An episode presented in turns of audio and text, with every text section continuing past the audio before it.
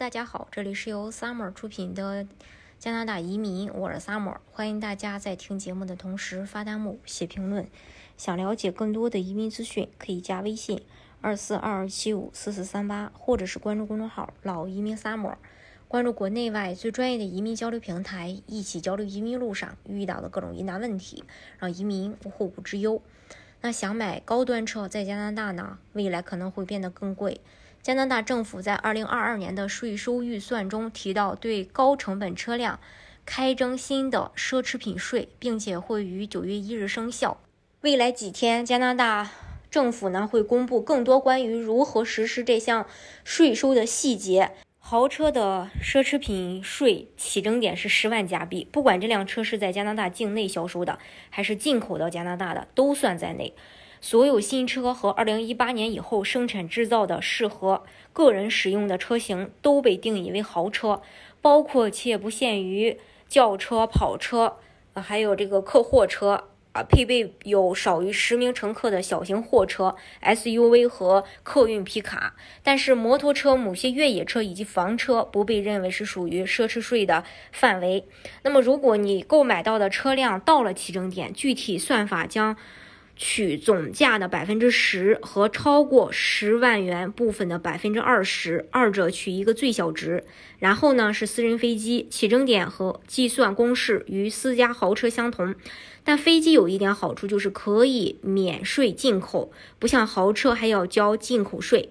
所有新的2018年后制造的飞机都将被征收奢侈品税，这其中包括且不限于最大载客量。少于四十个座位的飞机、直升机、滑翔机，但是对于商业和货运的飞机不在此范围内。第三就是游艇，计算公式相同，但是起征点是二十五万加币。所有二零一八年后制造的以休闲运动或娱乐为目的而设计出的游艇和船只将被征税，包括且不限于游艇、住宅或带睡眠设施的摩托艇、帆船等等。只有轮渡、游船、商业渔船或呃这个货船等排被排除在外。还好这次。收税，富豪们喜欢的包包、首饰和衣服都不在内，土豪大佬们最珍藏的名表也不在内，不然温哥华会有多少华人要哭瞎眼睛啊？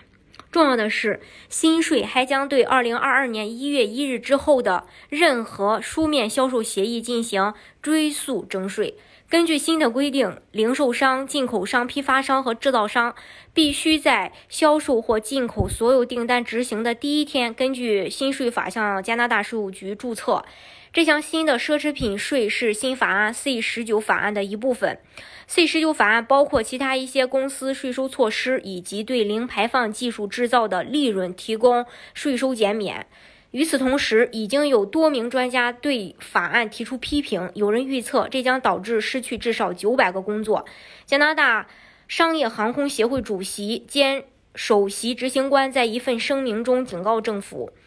奢侈品税的经济影响将是巨大的，而且在研究的时候没有对行业进行全面的了解。他督促政府回到谈判桌，就税收政策变化的合理时间线与行业展开咨询，并称税收不应该是惩罚性的，而是支持所有加拿大人。根据国会预算办公室的立法成本说明，新增的这个奢侈品税将在五年内带来六亿加元的收入。这是关于这一点。大家如果想具体去了解加拿大的移民政策的话呢，可以加微信二四二二七五四四三八，或者是关注公众号“老移民萨摩”，关注国内外最专业的移民交流平台，一起交流移民路上遇到的各种疑难问题，让移民无后顾之忧。